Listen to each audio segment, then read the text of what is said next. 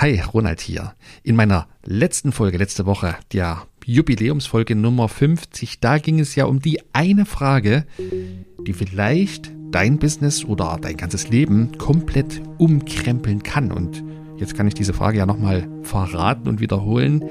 Sie lautet nämlich, ist das, was ich tue, welterhaltend oder weltzerstörend? Heute spreche ich mit einer engagierten jungen Dame, die mit dem, was sie tut, auf jeden Fall welterhaltend wirkt und wirken möchte. Wie sie das tut, das verrät sie mir in einem Gespräch heute hier im Podcast.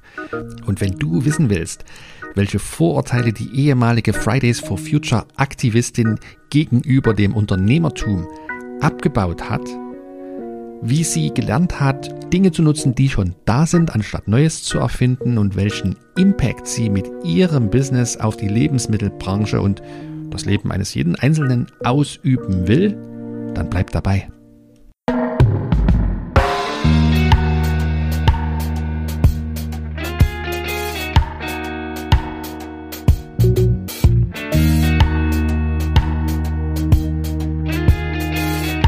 Herzlich willkommen bei meinem Podcast Impact Makers Gutes Unternehmertum.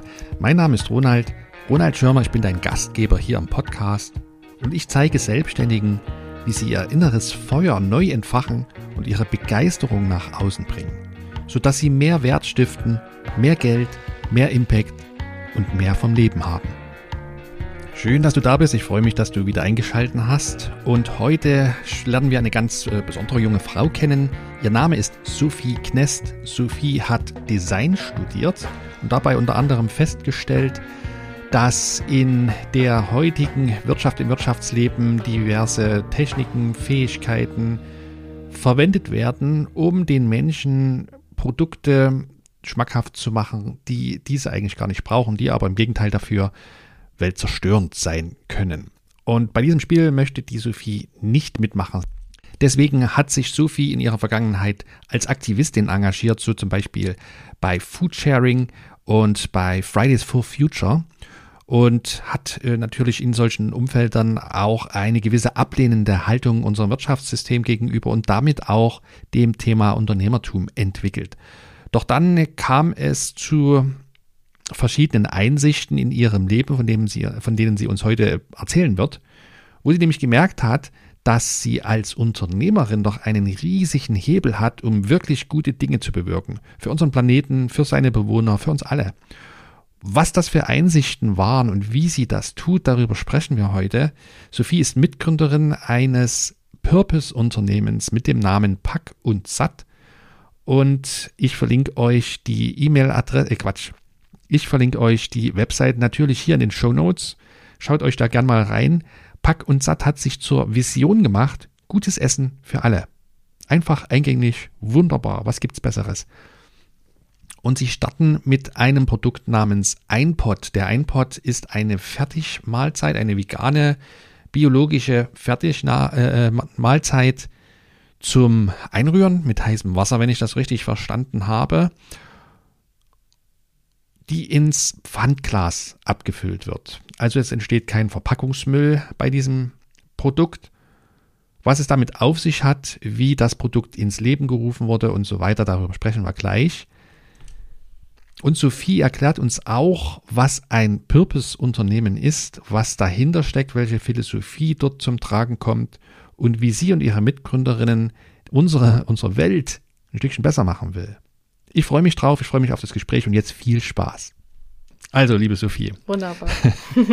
Schön, dass du da bist. Herzlich willkommen hier im Impact Makers Podcast. Sag mal, Sophie, wann hast du eigentlich die letzte Fertigpizza genossen? Oder wann war das letzte Mal bei dem Restaurant mit den goldenen Bögen.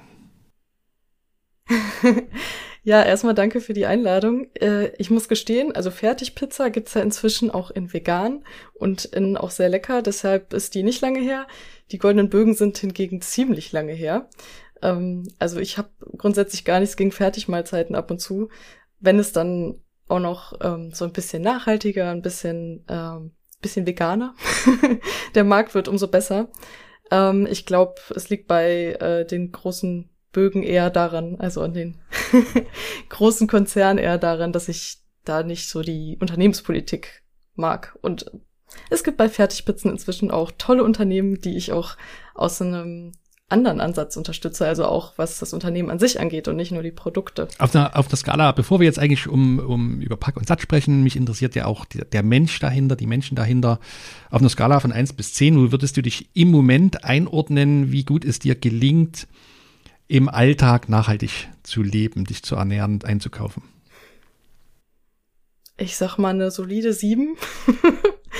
Äh, es geht auf jeden Fall noch was. Ähm, wenn ich mich allerdings mit meinem alten Ich vor zehn Jahren vergleiche, ist schon einiges passiert, was so äh, Automatismen auch inzwischen sind, was mir wahrscheinlich manchmal gar nicht mehr auffällt. Nur wenn ich dann ab und zu wieder drüber nachdenke, wie ich eigentlich aufgewachsen bin und also da ist schon viel passiert. Und selbst in meinem Umfeld ist dann schon viel, äh, naja, ist ja auch die letzten Jahre sehr viel ins Bewusstsein gekommen der Menschen. Und da bin ich schon, also da sollte man auch mal so ein bisschen zufrieden sein. Ich habe eine Weile, glaube ich, mich auch ein bisschen selbst gegeißelt, was das angeht, was so nachhaltigeren Alltag angeht und von daher sollte man auch mal, glaube ich, so den Status quo ganz gut finden. Im Vorgespräch habe ich dich auch als Aktivistin kennengelernt. Du hast mir davon berichtet, dass du Fridays for Future Aktivistin bist oder warst bis vor kurzem. Was war der Auslöser dafür, dass du gesagt hast, jetzt wäre ich Unternehmerin? Ich, ich glaube, das lag darin, dass ich einige äh, ursprünglich war ich eigentlich, hatte ich sehr viele Vorurteile, muss ich erstmal dazu sagen, was Unternehmertum angeht.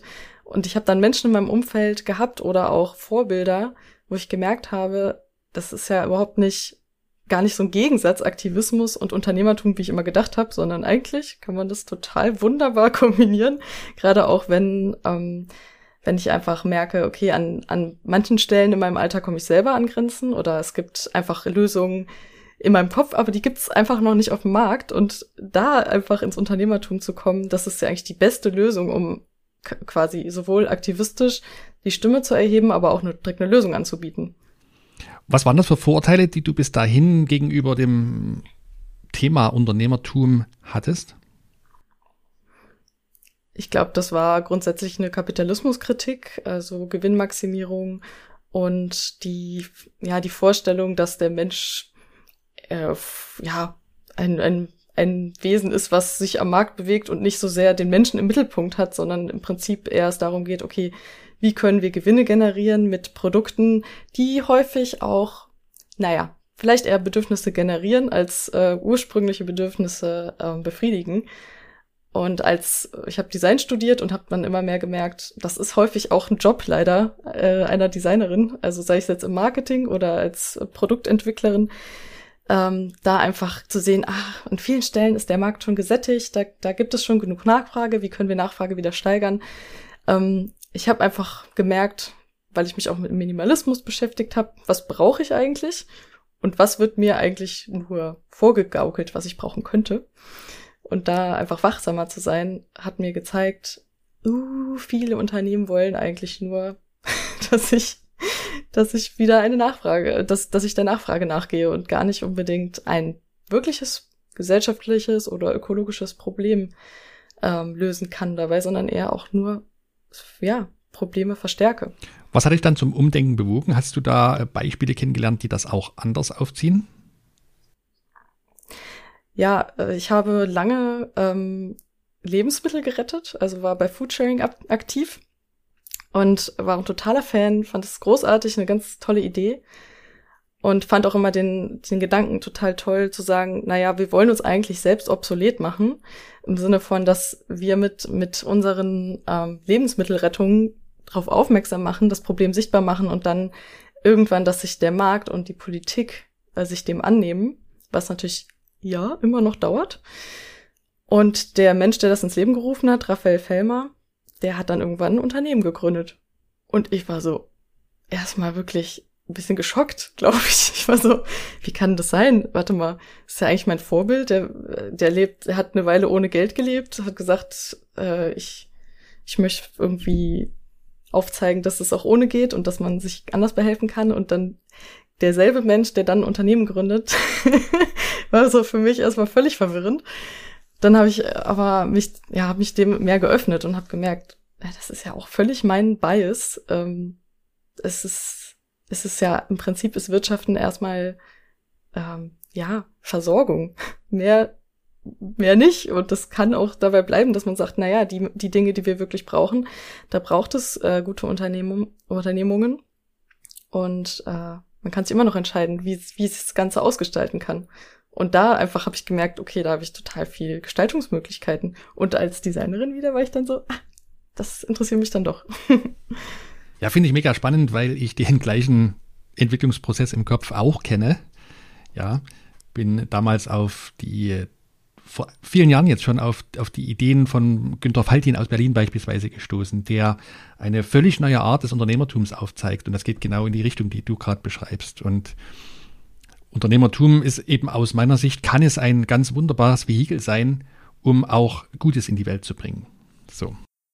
Und an der Stelle gibt es mal eine kurze Unterbrechung in eigener Sache. Wenn du nämlich vielleicht auch aufgrund solcher Gespräche wie hier im Podcast mehr und mehr für dich spürst und fühlst, dass in dir, in deinem Business, in dem, was du tust, mehr drin steckt, dass du viel größere Möglichkeiten siehst, aber deine Möglichkeiten bisher noch bei Weitem nicht auf, ausgeschöpft hast und eben von alleine da auch nicht so richtig vorankommst. Ja, vielleicht hast du schon was probiert, vielleicht hast du schon Dinge, Projekte angeleiert und das hat aber nicht so hingehauen, wie du dir das gewünscht hast und du fühlst dich rastlos, der Kopf dreht sich um die immer gleichen Fragen und Themen und du brauchst endlich mal einfach einen Austausch auf Augenhöhe.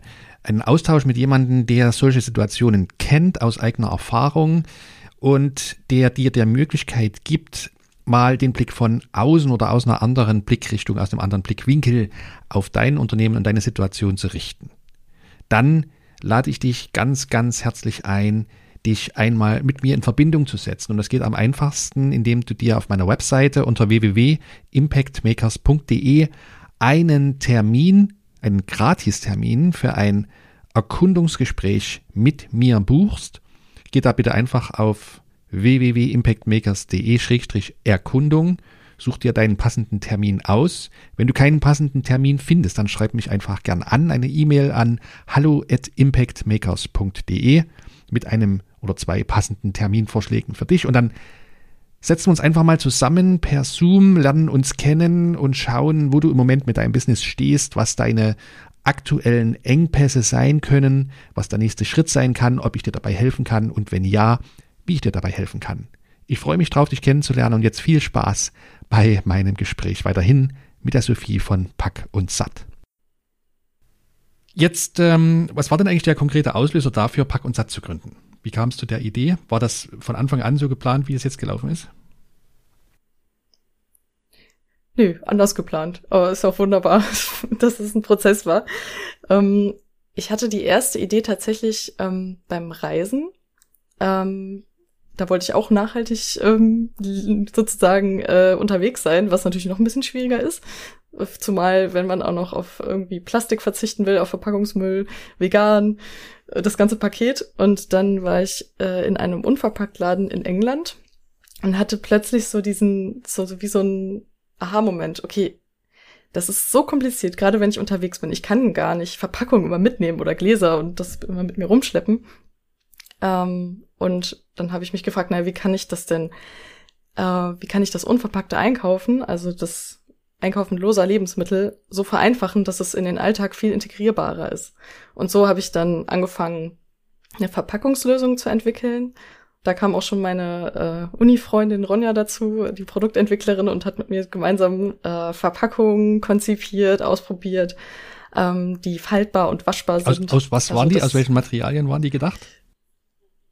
Aus einem Verbundstoff aus Zellulose und Kautschuk. Das ist ähm, das nennt man auch Papierleder, das ist sehr festes Material, was halt auch waschbar ist.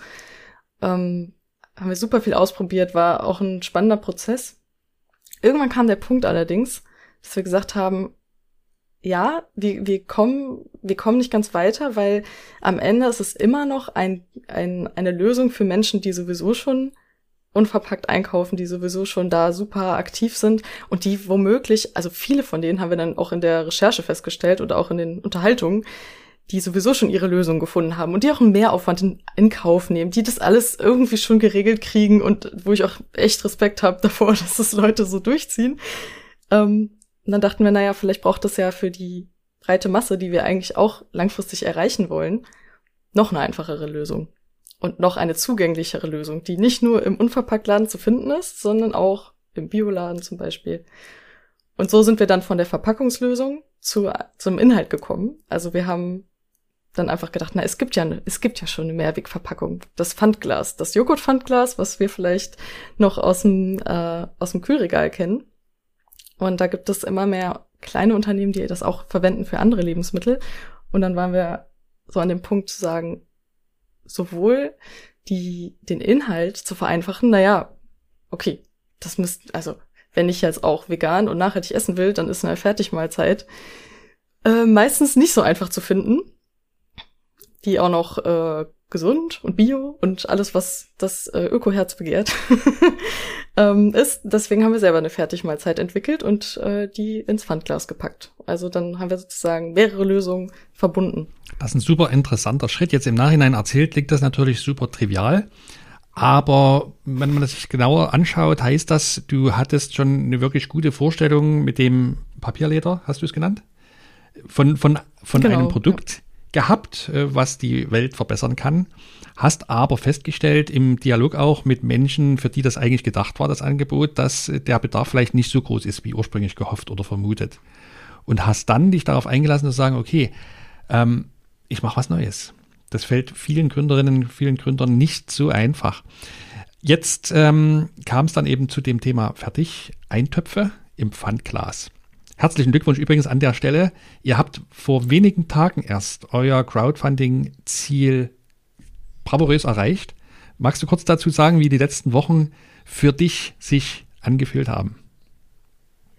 Ja, danke erstmal. Äh, es war, glaube ich, wie die letzten ähm, Jahre komprimiert in zwei Monate gepackt, nochmal wahnsinnig viele neue Erkenntnisse ähm, zu bekommen wahnsinnig viele Einflüsse von außen, Anfragen, ähm, auch Kritik, äh, vieles zum Nachdenken, vieles, äh, was uns total bestärkt hat, weiterzumachen.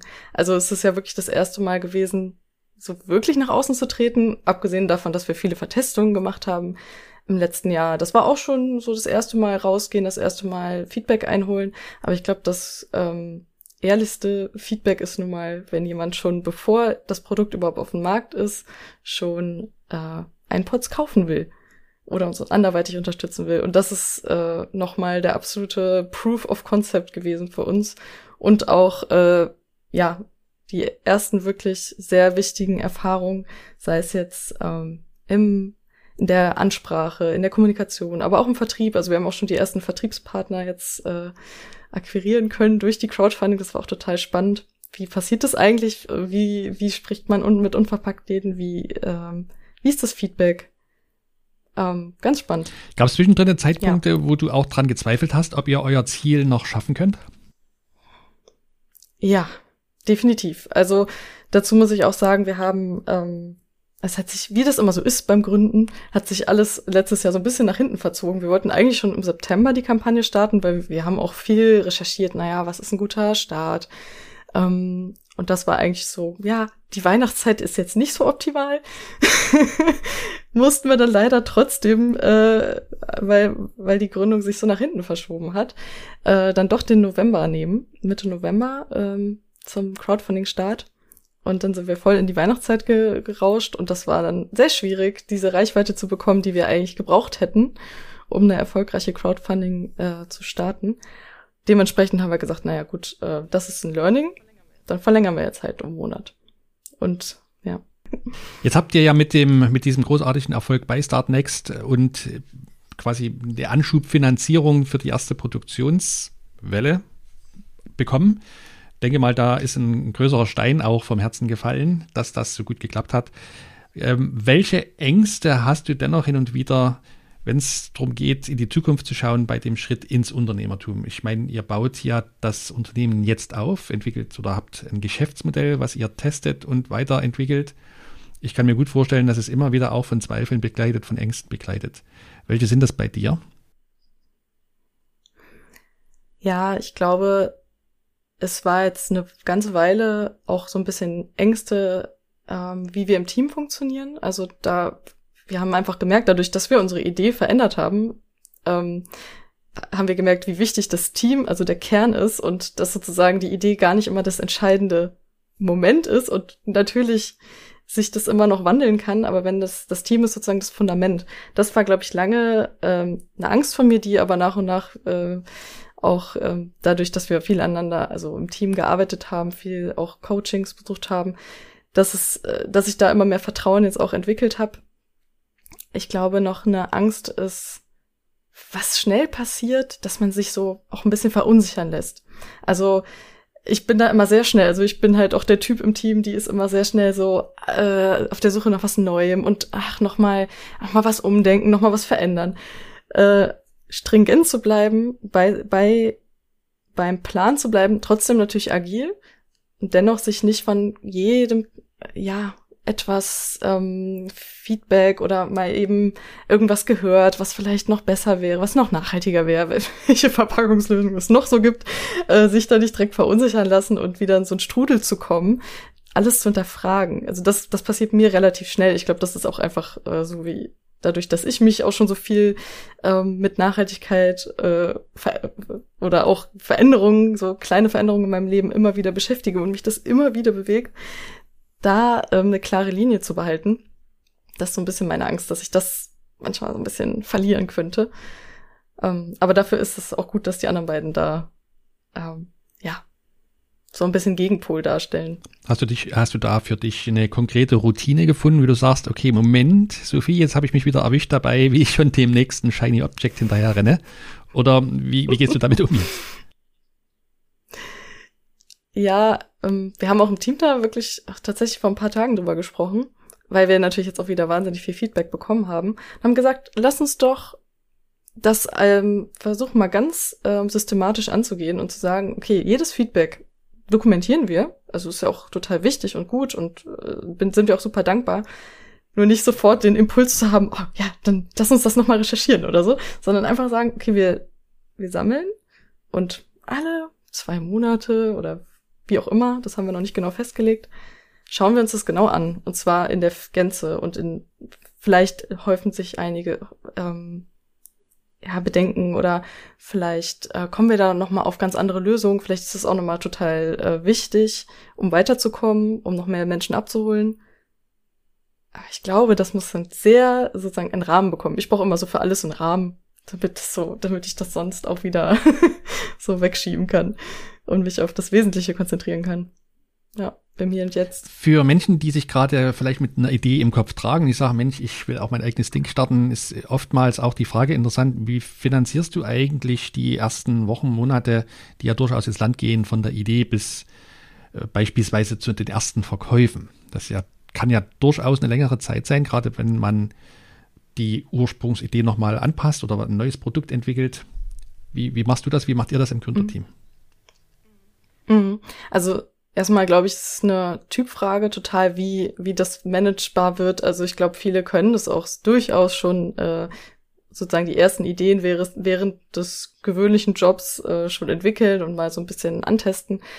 Ähm, wir sind halt direkt aus dem Studium gekommen. Das war so ein bisschen ähm, schwierig dann so, so die ähm, sozusagen den, den den Hauptjob überhaupt ins Laufen zu bringen. Also wir sind direkt äh, voll reingestartet und hatten das Glück, dass wir äh, eine Förderung bekommen haben. Das ist wirklich auch, ähm, da gibt es wirklich viele Möglichkeiten in Deutschland, ähm, an Gründungsförderung zu, zu kommen, gerade auch wenn es um soziales Unternehmertum geht, wenn man eine innovative, nachhaltige Idee hat, ähm, dann gibt es da super Chancen. Ich glaube, da geht es dann primär darum, auch mit, nicht nur mit der Idee zu überzeugen, auch natürlich, nur da auch im, im, im Hinterkopf zu haben, dass sich die auch noch verändern kann, sondern eher, gerade wenn es um soziales Unternehmertum gibt, geht, ähm, dass die Mission und das, den Wunsch der Veränderung, also dass der sichtbar wird und die Menschen dahinter, was, was treibt die eigentlich an und wie viel Energie haben sie dahinter? Und ähm, passt das alles so zusammen? Und ähm, scheint es irgendwie ja in, zum Wandel beizutragen. Ich glaube, da gibt es immer noch ähm, super Möglichkeiten. Dann ist natürlich der nächste Schritt jetzt auch für uns, äh, ein Investment zu finden, in welcher Form auch immer. Da sind wir gerade auf der Suche. ähm, genau, haben wir die ersten Gespräche. Das ist dann so der nächste Schritt, dass man sagt, naja, gut, äh, äh, wie geht's weiter? Wir können, wir können ja nicht ewig eine Förderung kriegen. Wir wollen ja auch selbstständig werden. Und ähm, ist toll, wenn Menschen darin dann auch, also da, das, da, da erreicht man dann eher Menschen, die sagen, ich möchte mein ähm, Kapital in wirklich eine gute Idee stecken. Bei uns eher noch vielleicht Menschen, die nicht eine wahnsinnig hohe Rendite erwarten, sondern eher sagen, ich will nicht, dass es auf der Bank rumliegt, ich will, dass es was Gutes tut. Ähm, genau, oder eben Bankdarlehen, da sind wir noch so ein bisschen ähm, äh, offen. Ihr habt jetzt ein super Proof of Concept bekommen durch das Crowdfunding, durch das erfolgreiche Crowdfunding. Das heißt, es gibt Menschen, die finden wirklich klasse, was ihr da tut und die finden aber nicht nur euch klasse, was auch wichtig ist, gerade bei so einer Kampagne, sondern vor allem auch das Produkt. Es, es schmeckt offenbar den Menschen, macht auch satt, soll ja eine, eine richtige, vollwertige Mittagsmahlzeit beispielsweise sein. Ne? Ähm, mhm. Gibt es dennoch Annahmen, die eigentlich kritisch sein können, auch weiterhin, auch nach dem Crowdfunding, was sagt, dass wenn das nicht passt, wenn unsere Idee, unsere Vorstellung so nicht hinhaut, dann steht das Business auf wackeligen Füßen. Welche Annahmen sind das? Mhm. Wir wollten uns zu Beginn auf gerade auf die Menschen konzentrieren, ähm, die also nachhaltigen Alltag äh, feiern, also die das total wichtig und gut finden und auch sich sehr gerne gesund ernähren möchten, dass äh, ja aber häufig dann sozusagen die der Stress und äh, der Zeitdruck oder auch mal die Muße fehlt, äh, frisch zu kochen. Also dass das alles so ein bisschen im Wege steht, um wirklich äh, das die Wunschvorstellung immer der gerecht zu werden. So das kennen wir selber und ähm, das ist die Annahme, dass es davon genug Menschen gibt, die den Einpot auch sehr gerne äh, essen. Es kann aber auch sein, dass viele aus dieser Zielgruppe wirklich viel selber kochen und vielleicht sogar Meal Prep, also vorbereiten und total gut organisiert sind. Also ich finde das immer sehr beachtlich, wie gesagt, ne, genauso wie bei ähm, unverpackten Einkaufen. Ähm, da kann sein, dass wirklich viele ähm, aus dem Bereich sagen, naja, aber ich, ich kaufe mir halt die Zutaten äh, lose im Unverpacktladen und koche das dann selber oder habe eine Biokiste und koche das dann. Ich schaff das, ich krieg's hin, ich habe das super organisiert. Ähm, Hut ab.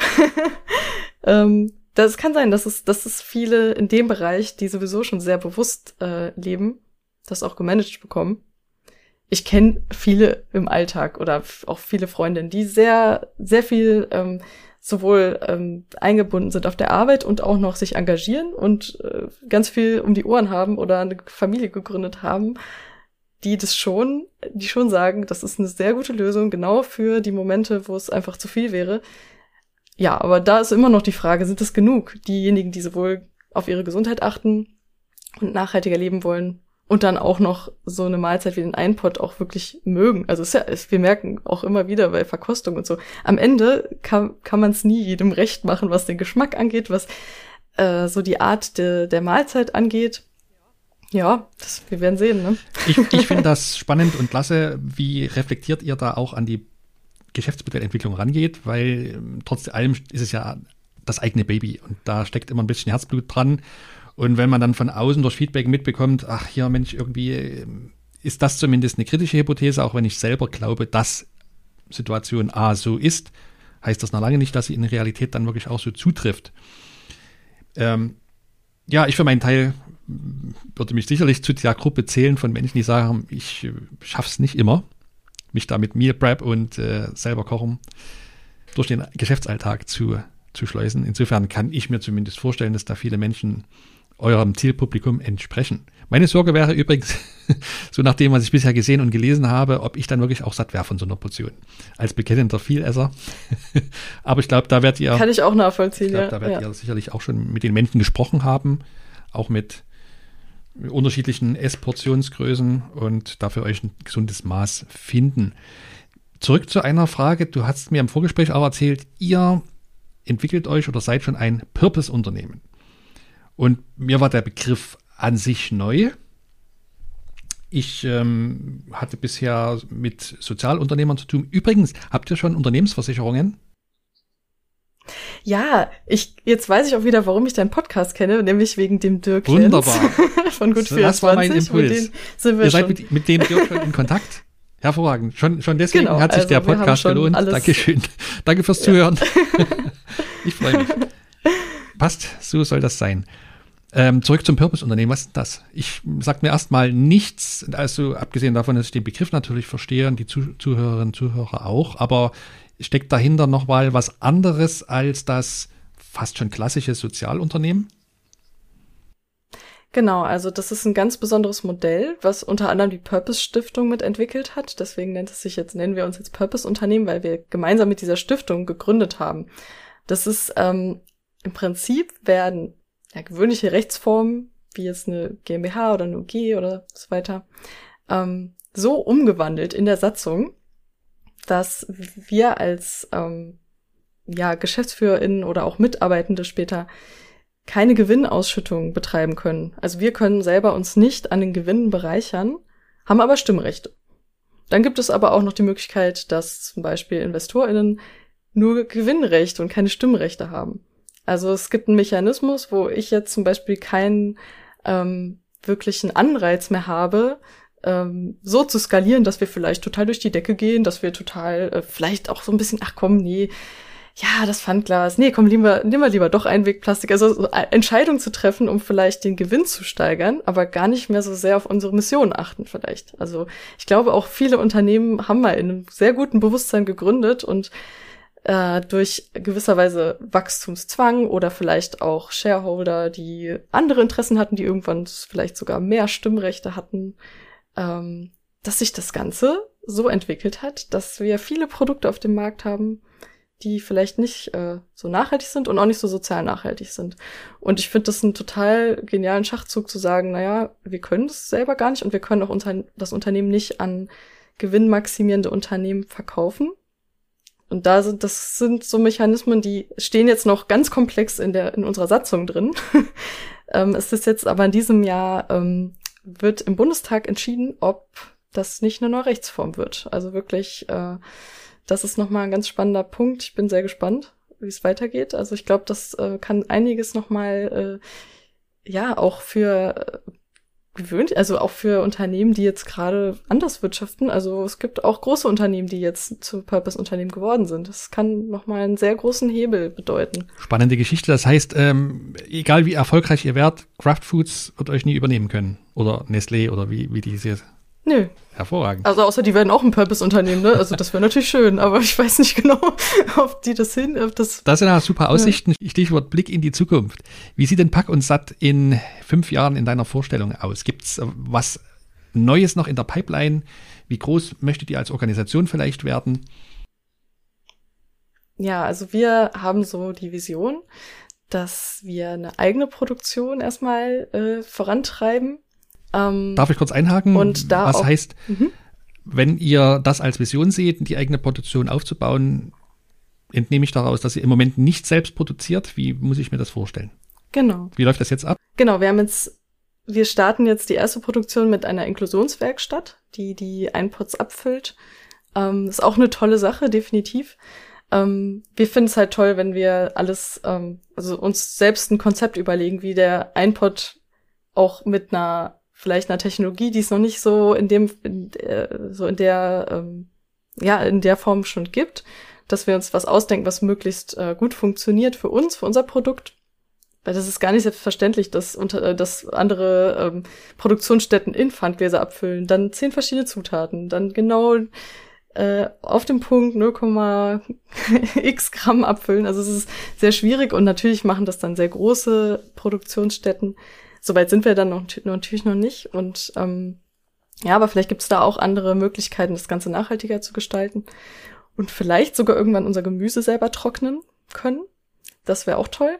Und auf der, sagen wir mal, Mitarbeiterebene fänden wir es total toll, da so ein, also dass die unsere Werte, die wir gerade so zu dritt schon festigen, äh, auch auf die Mitarbeitenden übertragen wird. Also zum Beispiel haben wir uns vorgestellt, wie toll wäre es denn, wenn wir so einen Permakulturgarten an unserer Produktionsstätte hätten oder ne, dass man auch so einen direkten Ausgleich hat zur, zur Arbeit, dass, dass äh, ja, dass der die Verbindung zur Natur trotzdem irgendwie bestehen kann oder die, naja, so ein Ausgleich. Also zum Beispiel meditieren wir jeden Morgen. Das ist für uns total normal geworden, dass wir das zu dritt machen ich glaube, für die meisten noch nicht so. Ähm, und dass wir so eine Unternehmenskultur äh, schaffen, wo es immer, immer wieder einen Ausgleich gibt zum vielleicht mal etwas, äh, ja, viel Schreibtischarbeit, ne, oder viel Produktionsarbeit, das so ein bisschen ganzheitlich zu betrachten, also sowohl körperlich als auch mental, ähm, das Ganze als ja auch in so eine wie so eine kleine Gesellschaftsform da äh, auch mit zu etablieren. Ähm, genau und und was auf, auf der Produktebene abgeht, naja, wir haben noch viele Ideen, was man alles so mit heißem Wasser aufgießen kann, was den Alltag noch ein bisschen leichter macht. Wie, wie beschreibst du eure, eure Mission? Wo seht ihr euch? Was, was habt ihr euch auf die Fahne geschrieben und was wollt ihr in die Welt tragen? Als, als Unternehmen mhm. auch? Mhm. Also die ganz große Vision ist gutes Essen für alle. So groß und weit es auch klingt. Ähm, was wir daraus erstmal äh, quasi ableiten, ist unsere Mission, dass wir nachhaltiges und gesundes Essen einfacher machen wollen. Und im, wir sagen gar nicht, dass wir das jetzt erreichen können alleine. Ich glaube, was, was uns auch so wichtig ist, zu zeigen, es ist machbar und wir sind, ähm, wir, wir kommen vielleicht aus einer ganz anderen Ecke des Unternehmertums. Also ich hätte nie gedacht, dass ich mal gründe, ne, aus den Gründen, die ich eben genannt habe und ähm, auch andere zu bestärken, du kannst auch Teil dieser Lösung sein, in welcher Form auch immer. Ne? Also die, die, die eigenen Stärken zu erkennen, Leute zu suchen, die es vielleicht ergänzen und dann neue Lösungen entwickeln, das begeistert mich immer wieder. Und äh, gutes Essen für alle, das, das hat wahnsinnig viele Facetten und das können auch wahnsinnig viele, vielleicht Purpose-Unternehmen, äh, auch noch äh, neue Lösungen, andere Lösungen äh, entwickeln. Äh, ja, das, das ist für uns, glaube ich, total wichtig, dass wir das, dass wir auch ähm, andere ähm, beispielsweise Mehrwegunternehmen, die auch nur in Leb also Lebensmittel in, in Mehrweggläser verpacken, dass wir uns als Kooperationspartner sehen und nicht als Konkurrenz. Und das funktioniert auch schon ganz gut. Wir sind auch super vernetzt mit äh, den anderen Unternehmen. Und gerade wenn man so ein Mehrwegglas verwendet, das ist ja im Prinzip Open Source. Also das ist ja äh, ein Standard in Deutschland, dass man das in vielen Leergutautomaten zurückbringen kann. Ähm, und je mehr das genutzt wird, desto nachhaltiger. Und in dem Fall ist es ja, äh, macht ja Ko Konkurrenz gar keinen Sinn. und deswegen denken wir, diese Vision ist halt schaffbar, wenn ganz, ganz viele andere Unternehmen noch mitmachen. Mir schwirrt die ganze Zeit im Kopf rum, ähm, wo bezieht ihr eigentlich eure Gewürze her? Äh, wir haben jetzt einen Gewürzhersteller, der äh, auch alles ähm, im Bio produziert, der auch unsere, die Gewürzmischung auch herstellt, also auch mischt. Das ist schon mal total super, dass, dass wir das nicht mehr selber machen müssen. Genau, das ist so ein relativ, ähm, es ist jetzt kein groß, riesengroßer Betrieb, aber die sind schon ganz gut auf dem Markt. Okay, ja. wir, mir schwirrt da nämlich ein wunderbares Chemnitzer Unternehmen durch den Kopf, direkt vom Feld. Ah. Schon mal gehört von denen? Nee, das werde ich gleich direkt mal Ecosialen. Wie sagt man das jetzt? Duck, duck, duck, sage ich immer. So ein ist, ist blöder Name gut, ja. für eine super Suchmaschine. Sei es drum. Nein, ich äh, mache ja keine bezahlte Werbung. Ich finde es einfach nur schön, wenn Menschen mit einem Purpose, mit einem Zweck unternehmerisch sich untereinander vernetzen. Und da sehe ich ja bei euch schon, wie das funktionieren kann. Liebe Sophie, ich wünsche euch auf eurem Weg viel, viel Erfolg. Ich denke, das hat richtig Potenzial. Klingt auch ziemlich lecker. Ich finde wirklich klasse, wie du das, wie ihr das im Team angeht. Und vielleicht hören wir uns in drei, vier Jahren nochmal und schauen, wohin euch eure Reise gebracht hat. Vielen Dank, dass du hier warst. Vielen Dank dir auch. So, ich wünsche den Gründerinnen von Pack und Satt viel, viel Erfolg auf ihrem Weg. Ich finde, das ist eine tolle Sache. Und ich werde mir auf jeden Fall so ein iPod auch mal bestellen, um zu schauen, ob ich davon satt werde als vollwertige Mittagsmahlzeit zum Beispiel. Bin ich echt gespannt. Das sage ich jetzt schon mal. Und wenn dir gefällt, was du hier im Podcast hörst, wenn du denkst, Mensch, das sind Impulse, die bringen mich auch in meinem, in meiner Denke weiter, dann lass mir doch sehr, sehr gern mal eine Bewertung zu meinem Podcast da. Und zwar bei Apple Podcast kannst du das tun oder auch mittlerweile bei Spotify. Und da würde ich mich super drüber freuen. Dann hilfst du, diese solche Gedanken weiter zu verbreiten und in die Welt zu tragen. Wir hören uns, so hoffe ich doch, nächste Woche Donnerstag wieder mit einem neuen spannenden Thema. Bis dahin, bleib gesund, bleib neugierig. Ich wünsche dir viel unternehmerischen Erfolg. Dein Ronald.